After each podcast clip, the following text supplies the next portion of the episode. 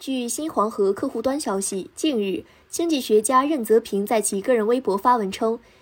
尽快建立鼓励生育基金，央行多印两万亿元，用十年社会多生五千万孩子，解决人口老龄化、少子化问题，让未来更有活力，而且不增加老百姓、企业和地方负担。我们研究认为，现在只有这个办法最务实、有效、可行。该言论引发网友热议。任泽平曾先后在方正证券、恒大集团担任首席经济学家，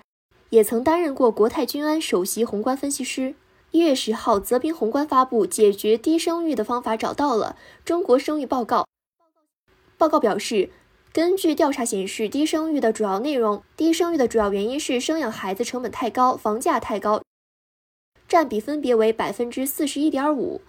百分之二十七点二。因此，降低生育养育成本是主要出路。建立鼓励生育基金的支持率高达六十六点五。此前的一月七号，任泽平在微博发布调查问卷，我国总和生育率跌至一点一，在全球最低之一。你认为不愿意生的原因是什么？你支持鼓励生育基金吗？报告称，根据发达国家经验，鼓励生育资金大部分来自中央政府、地方政府提供额外补贴，设立专门机构建立鼓励生育体系。大多数的研究发现，定期的现金补贴对于生育的影响有正向作用。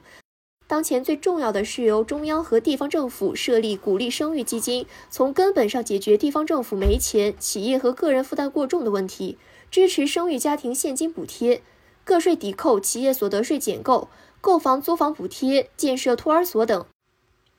这在 OECD 国家行之有效，能够改善生育率。报告建议，设计可以参考棚户区改造工程和央行碳减排支持工具，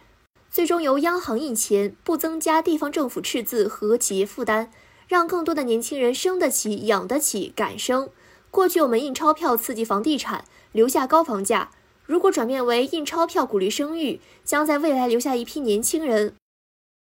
为爱而生，酝酿下一个希望，生就对了。报告写道。感谢收听羊城晚报广东头条，我是主播佳田。